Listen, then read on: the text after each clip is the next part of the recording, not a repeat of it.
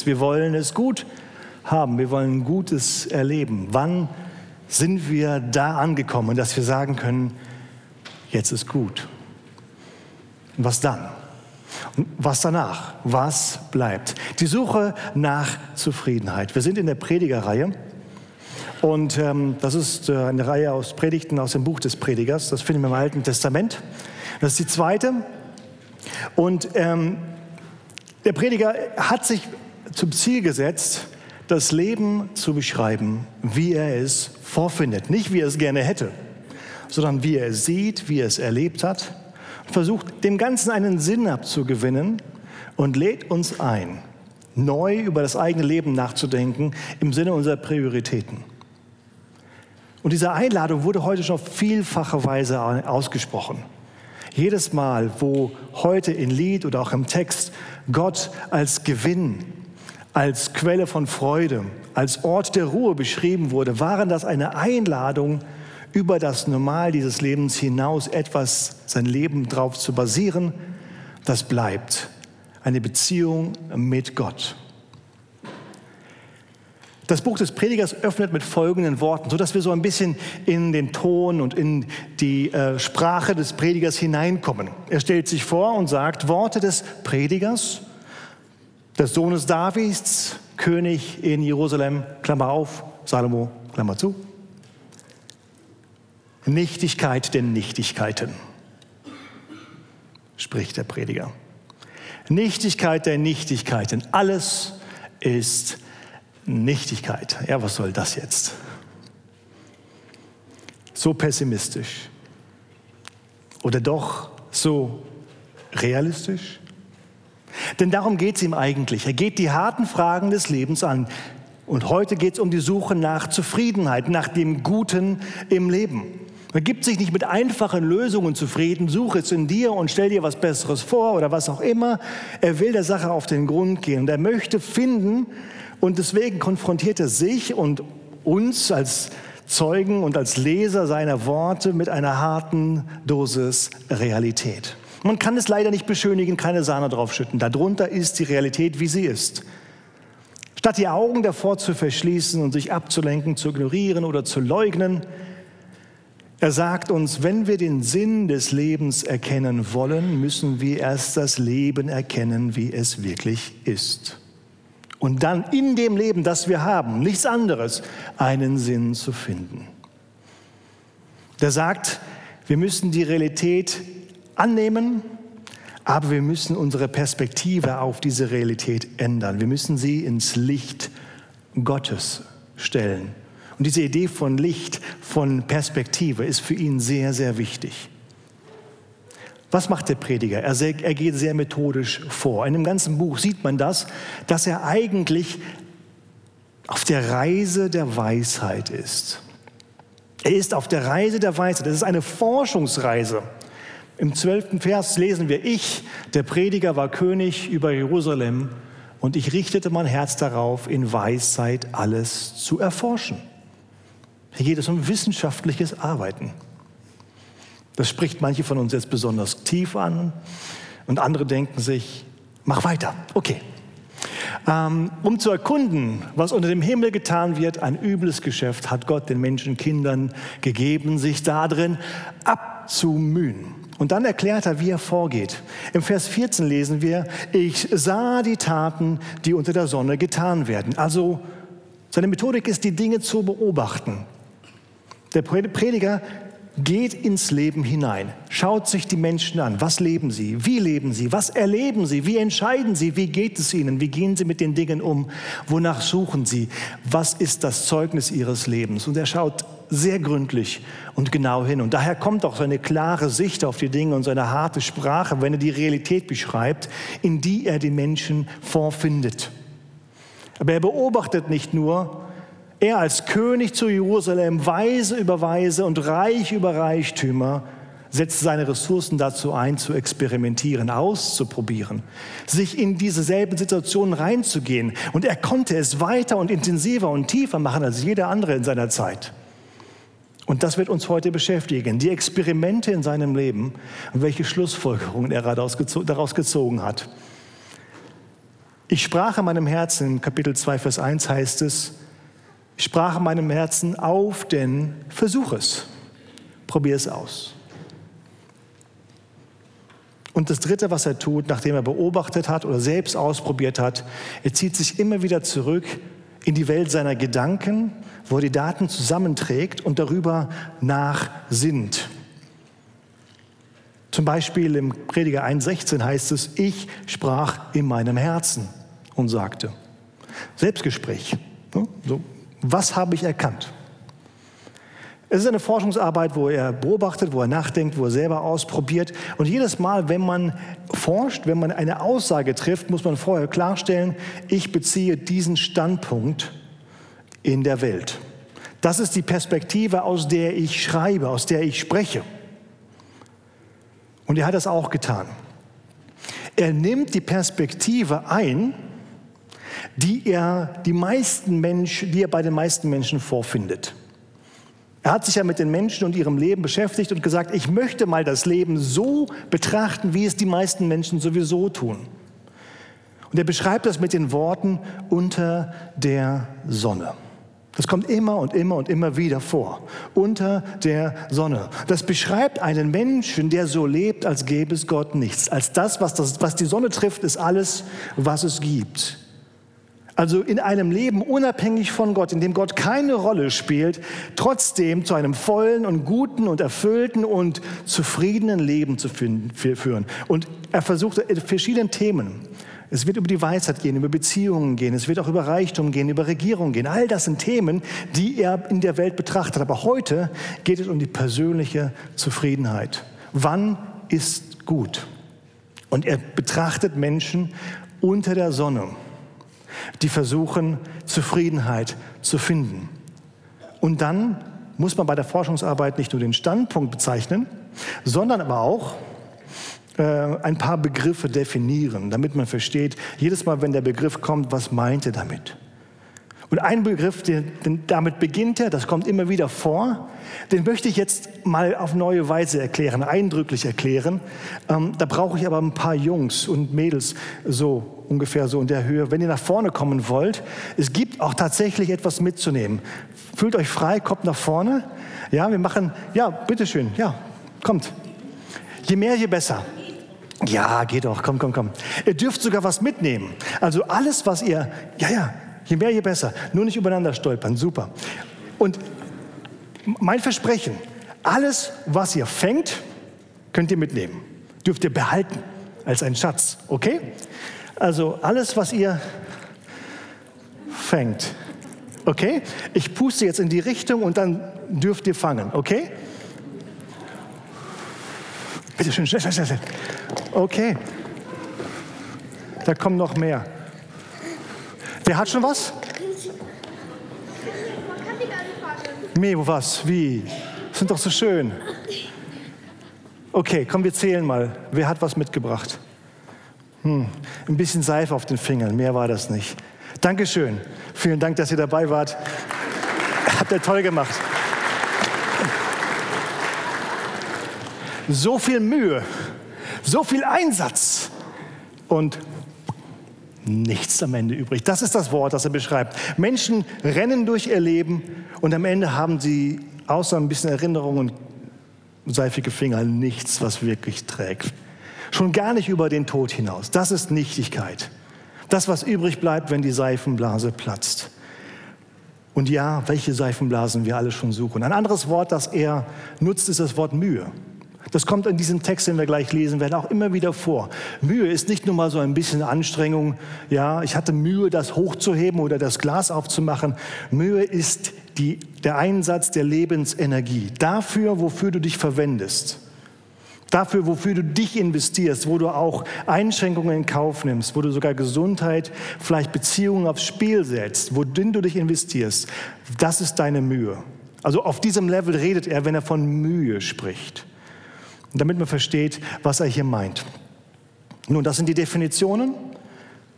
Nochmal zur Erinnerung, was hat er eigentlich vor, der Prediger, mit diesem Ganzen? Das sagt er uns am Ende, Kapitel 12, Vers 10. Der Prediger suchte, wohlgefällige Worte zu finden. und Worte der Wahrheit aufrichtig niederzuschreiben. Sein Ziel war es, er suchte danach, wohlgefällige Worte zu finden. Das müssen wir im Hinterkopf behalten, wenn wir seine Beschreibungen anschauen, die so richtig negativ, so fast depressiv, demotivierend herüberkommen können. Dürfen nicht vergessen, er schreibt über das Leben unter der Sonne, wie die meisten Menschen durchs Leben gehen. Und wenn man ehrlich ist, hat er recht. Aber er tut das nicht, damit wir alle mit gebeugtem Haupte davonziehen und keinen Lebensmut mehr haben, obwohl die Gefahr besteht, wie wir auch gleich sehen werden, bei ihm selbst auch als Forscher. Er möchte wohlgefällige Worte finden. Er möchte etwas Gutes damit in uns auslösen. Er möchte in uns etwas Positives schaffen. Ein Nachdenken über sich selbst und ein Perspektivwechsel hin zu einem Leben, das wirklich gut ist. Deswegen muss er die Worte der Wahrheit aufrichtig niederschreiben. Ein weiterer einführender Gedanken, den ich jetzt anbringen muss, um zu verstehen, ähm, wie er uns jetzt begegnet ist, dass wir Salomo selbst mal anschauen, sein Leben anschauen. Mal ganz kurz zusammengefasst. Salomo war König, der dritte König in Israel, Sohn von David und er begann als ein demütiger Diener. Es heißt hier von ihm, dass er um Gottes Beistand und Weisheit bittet. Am Anfang seiner Karriere sagt er folgende Worte, so gib dem deinen Knecht ein hörendes Herz, dein Volk zu richten, zu unterscheiden zwischen Gut und Böse.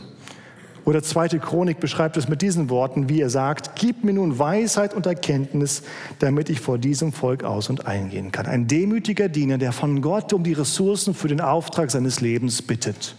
Sag Gott, wenn du das nicht machst, dein Volk zu führen, ist es meine Aufgabe, bitte gib mir, was ich brauche. Gott segnet ihn, er gibt ihm diese Weisheit und er schenkt ihm darüber hinaus noch viel mehr. Er wird mächtig, reich, ein mächtiger Herrscher. Das ist der zweite Abschnitt seines Lebens. Ein mächtiger Herrscher, der sich immer mehr auf seine eigene Weisheit verlässt der diese geschenkte Weisheit, diese geschenkte Ressource zum Zentrum macht. Man sieht das ganz deutlich zum Beispiel an seinen politischen Ehen, die er eingeht, um wirtschaftlich und politisch Macht auszubauen und Sicherheit für sein Volk zu garantieren. Etwas, was Gott den israelischen äh, Königen verboten hatte zu tun.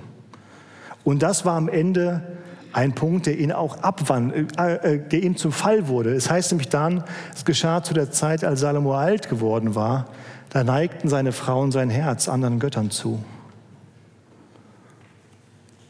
Und er erntete die Investition seines Lebens. Und so ist er jetzt am Ende seines Lebens ein bedrückter König über ihn. Er schaut sein Land an, sein Volk.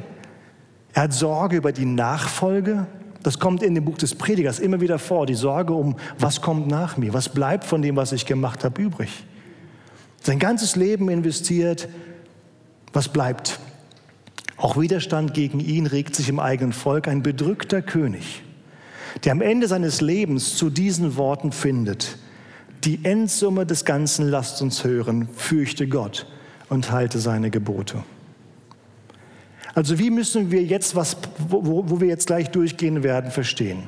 Das ist ein weiser alter Mann, König in Israel, über Jerusalem, Salomo, am Ende seines Lebens, der mehr ausprobiert hat, als wir uns erträumen können, der mehr erlebt hat, als wie wir uns je was begegnen wird, der super angefangen hat, der stark nachgelassen hat und der am Ende zurück zum Eigentlichen findet. Und er sagt dir, mein Sohn, meine Tochter, Laufe nicht irgendwo hin, sondern fürchte Gott. Halte seine Gebote. Das ist gut. Und darüber möchte er jetzt sprechen. Wann ist gut? Wo ist das Leben? Wann finden wir Zufriedenheit? Kapitel 2, Vers 3, wenn ihr es aufgeschlagen habt, könnt ihr immer wieder diese Stellen finden, auch denen ich dann zitieren werde. Er sagt, ich möchte herausfinden, was Menschen unter dem Himmel, also unter der Sonne, tun sollen, was gut für sie ist, solange sie leben. Also was ist gut? Und er macht fünf Experimente. Er betrachtet sein Leben, einiges macht er ganz gezielt, einiges reflektiert er in seinem Leben, was so gelaufen ist, wo seine Motivation und wo, seine, ähm, wo sein Antrieb war, worin er das Gute gesucht hat. Fünf Wege, die er als König gesucht hat. Wir müssen verstehen, dass er nicht nur diese Idee hatte, sondern auch die Ressourcen, diese Wege wirklich zu gehen, auf einem ganz anderen Level als wir. Und wir lesen jetzt aus Kapitel 2 die Verse 1 bis 19. Und da heißt es, ich sprach in meinem Herzen, auf denn versuch es. Zeit fürs Experiment. Versuch es mit der Freude und genieße das Gute. Aber siehe, auch das ist Nichtigkeit. Zum Lachen sprach ich, unsinnig ist es, und zur Freude, was schafft die? Ich beschloss in meinem Herzen, meinen Wein, Leib durch Wein zu laben, während sich mein Herz sich mit Weisheit beschäftigte und die Torheit zu ergreifen, bis ich sehe, was den Menschenkindern zu, gut, zu tun gut wäre, unter dem Himmel die Zahl ihrer Lebenstage. Ich unternahm große Werke. Ich baute mir Häuser ich pflanzte mir Weinberge, ich machte mir Gärten und Parks und pflanzte darin die unterschiedlichsten Fruchtbäume. Ich machte mir Wasserteiche, um daraus den aufsprießenden Wald von Bäumen zu bewässern. Ich kaufte Knechte, Mägde und hatte ein Haus geborene Sklaven. Auch hatte ich größeren Besitz an Rindern und Schafen als alle, die vor mir in Jerusalem waren. Ich sammelte mir auch Silber und Gold und Schätze von Königen und Ländern. Ich beschaffte mir Sänger und Sängerinnen und die Vergnügungen der Menschenkinder, Frau und Frauen. Ich wurde größer und reicher als alle, die vor mir in Jerusalem waren. Dazu verblieb mir meine Weisheit. Und alles, was meine Augen begehrten, entzog ich ihnen nicht. Ich verzagte meinem Herzen keine Freude, denn mein Herz hatte Freude von all meiner Mühe und das war mein Teil von all meiner Mühe. Und ich wandte mich zu all meinen Werken, die meine Hände gemacht hatten und zu der Mühe, mit der ich mich abgemüht hatte und siehe, alles war Nichtigkeit und Haschen nach Wind. Also gibt es keinen Gewinn unter der Sonne. Und ich wandte mich um, um Weisheit und Tollheit und Torheit zu betrachten. Dann was wird der Mensch tun, der nach dem König kommen wird? Das, was man schon längst getan hat. Und ich sah, dass die Weisheit den ganz den gleichen Vorzug vor der Torheit hat, wie das Licht vor der Finsternis. Der Weise hat seine Augen im Kopf, aber der Tor geht in der Finsternis. Doch erkannte ich auch, dass ein und dasselbe Geschick sie alle trifft. Und ich sprach in meinem Herzen, gleich dem Geschick des Toren wird es auch mich treffen. Wozu bin ich dann so überaus weise gewesen? Und ich sprach in meinem Herzen, dass auch das Nichtigkeit ist. Denn es gibt keine bleibende Erinnerung an den Weisen und so wenig wie an den Toren, weil in den kommenden Tagen alles längst vergessen sein wird. Und wie stirbt der Weise gleich dem Toren hin? Da hasste ich das Leben. Denn das Tun unter der Sonne, das getan wird, war mir zuwider. Denn alles ist Nichtigkeit und Haschen nach Wind. Und ich hasste all mein Mühen, mit dem ich mich abmühte unter der Sonne. Ich musste es ja doch dem Menschen hinterlassen, der nach mir sein wird. Und wer weiß, ob er weise wird oder töricht sein wird. Und doch wird er die Macht haben über mein Mühen, mit dem ich mich abgemüht habe und worin ich weise gewesen bin unter der Sonne. Auch das ist Nichtigkeit ein übles Geschäft. Hat Gott da den Menschenkindern gegeben, sich darin abzumühen.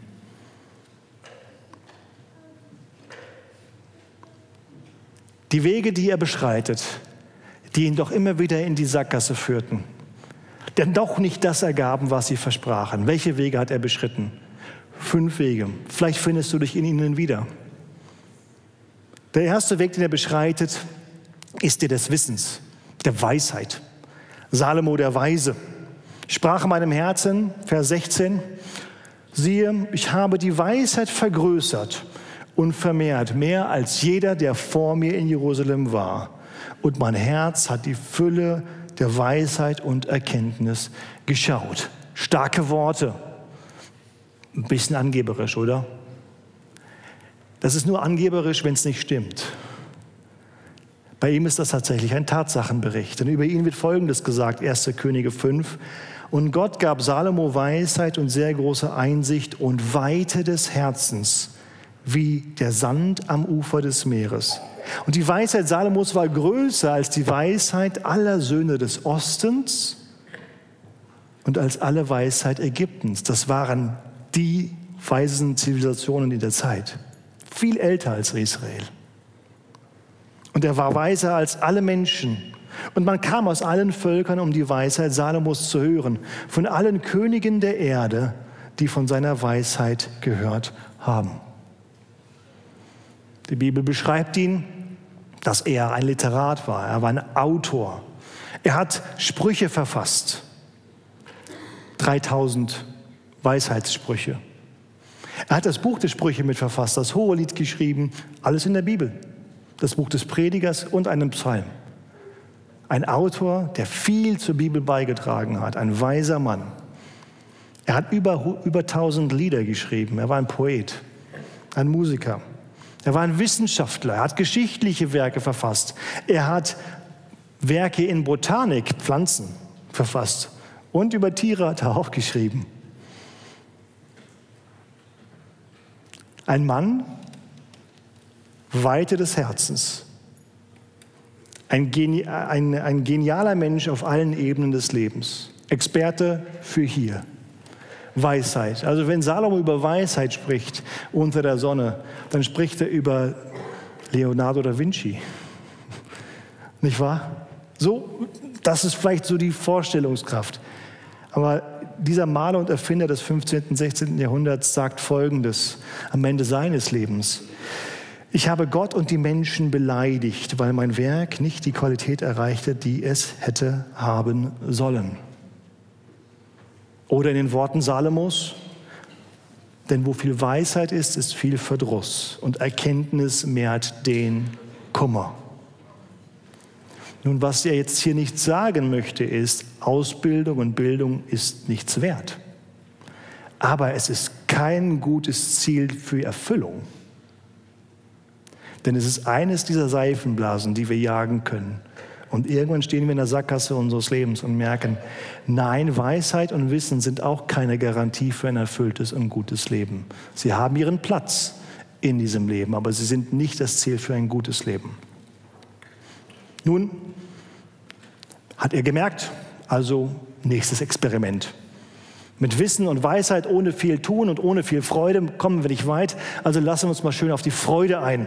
Unterhaltung, Vergnügen. Ich sagte in meinem Herzen, Kapitel 2, Vers 1, auf denn versuche es mit der Freude und genieße das Gute.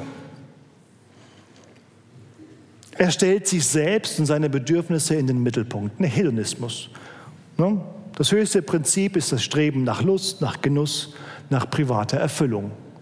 Das treibt uns alle auch irgendwo an und das ist eines der Dinge, die unser Leben heutzutage bestimmen. Wir machen, was uns Spaß macht, wir machen, was uns gefällt, was uns gut tut und was uns nicht so gefällt und was uns ein bisschen schwer fällt, das lassen wir lieber bleiben. Und das merkt man auf allen Ebenen der Gesellschaft, das dringt auch in die Gemeinden hinein. Wenn es ein bisschen anstrengender wird, kommen die Menschen einfach nicht. Das geht mir so, das geht dir so, können wir uns nicht vor verstecken, müssen wir aber der Realität ins Auge blicken. Ich meine, früher hat man ja die Kinder, wenn sie von der Schule nach Hause kommen, gefragt, und was hast du gelernt? Was frage ich heute, vielleicht du auch? Und? Hast du Spaß gehabt? Dafür ist die Schule ja eigentlich nicht da, nicht wahr? Aber irgendwo rückt es dann doch ins Zentrum. Eines der wichtigsten Prioritäten des deutschen Volkes, haben Einigungsumfragen herausgefunden, ist Spaß zu haben. Das ist sehr, sehr hoch angesetzt. Man lebt dafür, Momente zu haben, die Spaß machen. Ich arbeite für meinen Urlaub. Ich arbeite für das Wochenende, für diesen Moment, wo ich weiß, da werde ich Spaß haben. Oder doch, ich mache nur das, was mir Spaß macht, nicht wahr? Genau das sagt er hier auch. Alles, was meine Augen begehrt haben, entzog ich ihnen nicht. Ich versagte meinem Herz keine Freude. Das ist doch schön. Na, die Weihnachtswunschliste ist ein Einkaufszettel. Deine Gebetsanliegen sind bei Gott tatsächlich eine Bestellung für Segen. Und alles, was in den Sinn kommt und dein Herz sich begehrt, kannst du dir tatsächlich leisten. Wenn das so bei mir wäre, dann habe ich es doch endlich, dann bin ich doch früh. Du weißt selbst schon aus eigener Erfahrung, dass mit jedem Wunsch, der sich erfüllt, noch fünf weitere sich auftun. Aber das tun wir ganz gerne mal wieder weg, ignorieren das und fliehen der Realität, dass es in dem Vergnügen und Erhaltung nicht wirkliche Erfüllung gibt Scheint er auch gemerkt zu haben, denn irgendwann stürzte er sich in den Wein. Ich beschloss, mein Herz mit Leib, in meinem Herzen, meinen Leib mit Wein zu laben, wortwörtlich in Wein zu baden. Also das war nicht ein gesunder Tropfen am Ende des Tages, sondern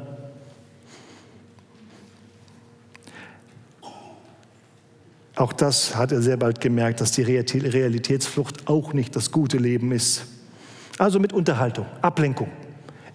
Damals gab es kein Netflix, also hat man sich Sängerinnen und Sänger geholt die für einen dann für Ablenkung sorgten. Es gab in Deutschland, in der Welt eine Zeit, wo die Hippie-Kultur sehr stark und prägend war, hat vieles verändert. Und unter ihnen gab es eine gewisse Frau, eine junge Frau, Janis Joplin, vielleicht kennt ihr sie, die Queen des Blue Rock, des weißen Blue Rock, muss man sagen. Sie lebte ein Motto aus, das viele übernommen haben. Live loud, live hard, die young. Lebe laut, lebe hart, sterbe jung. Mit 28 stirbt sie an einer Überdosis. Und ihre Freunde sollten auf ihren Wunsch hin ihr restliches Bargeld auf der Beerdigung versaufen. Und das geschah auch. Da war nichts mehr. Auch das ist Nichtigkeit, sprach er.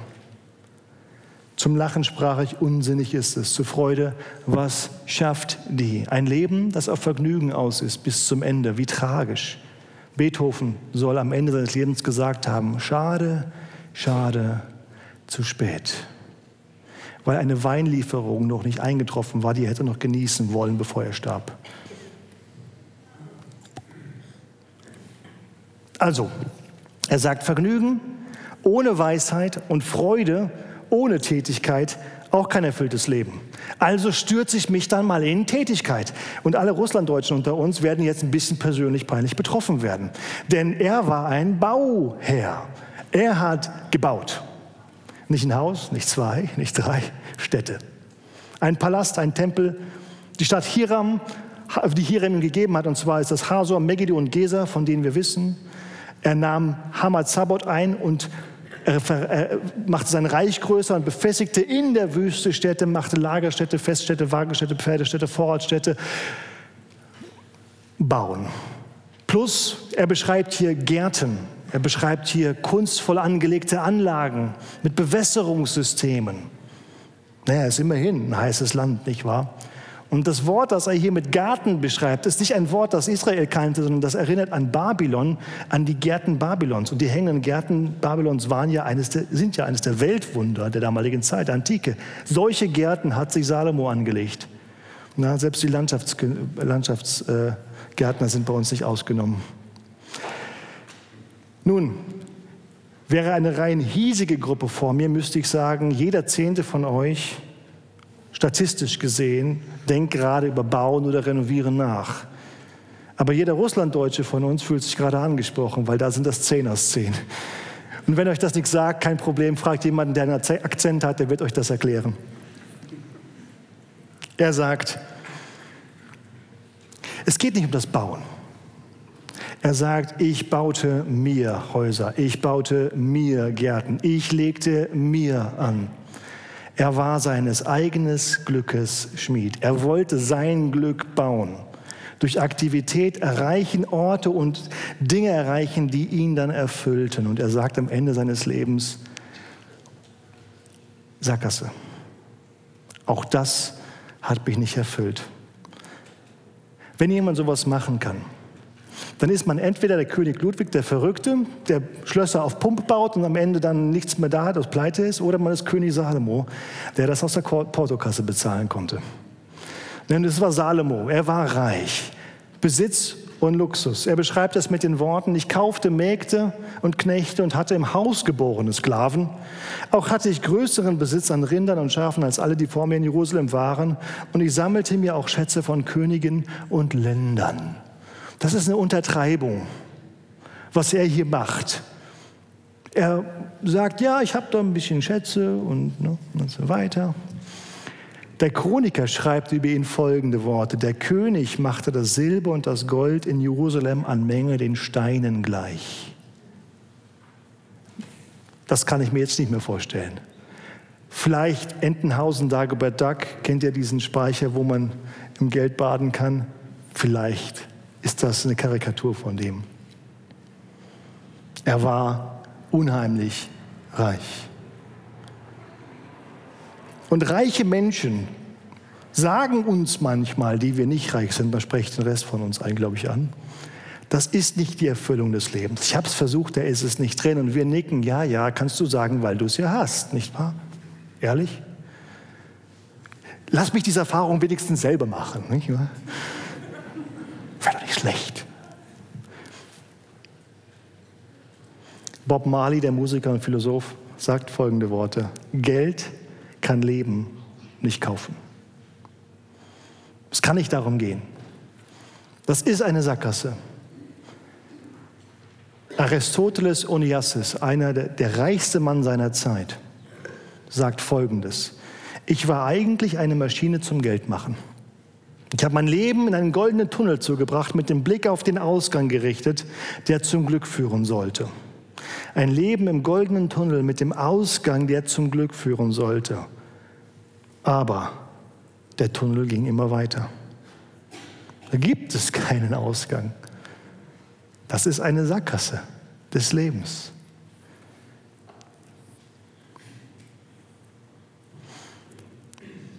Das fünfte Experiment ist sehr persönlich, sehr nah am Herzen.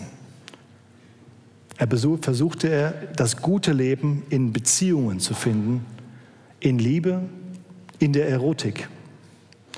Und er spielte das Menschenmögliche aus außer, weit außerhalb der gottgesetzten Grenzen, weit außerhalb des Gebotes 700 Frauen, 300 Nebenfrauen.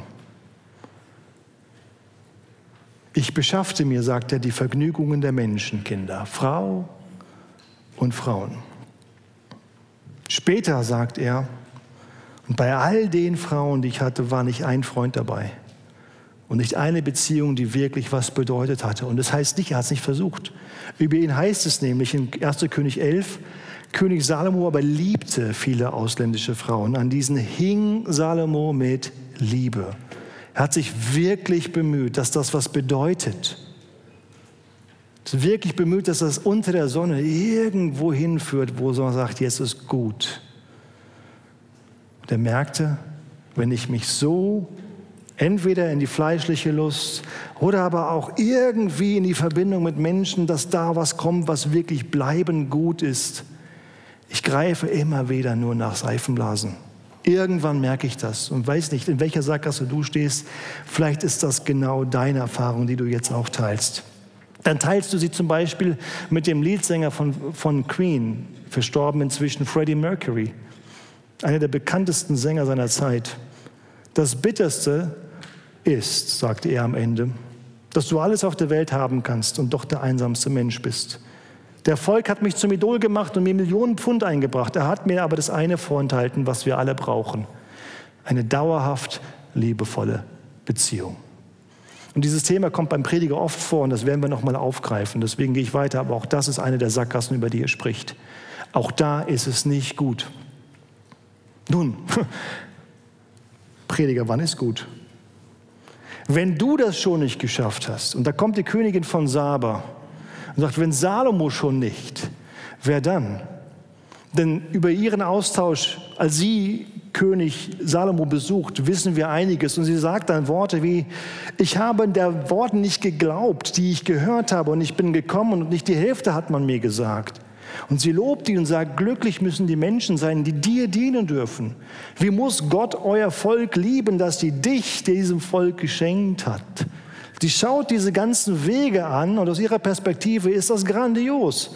Und Salomo guckt am Ende auf sein Leben, auf dieses Leben und sagt, alles nichts gewesen.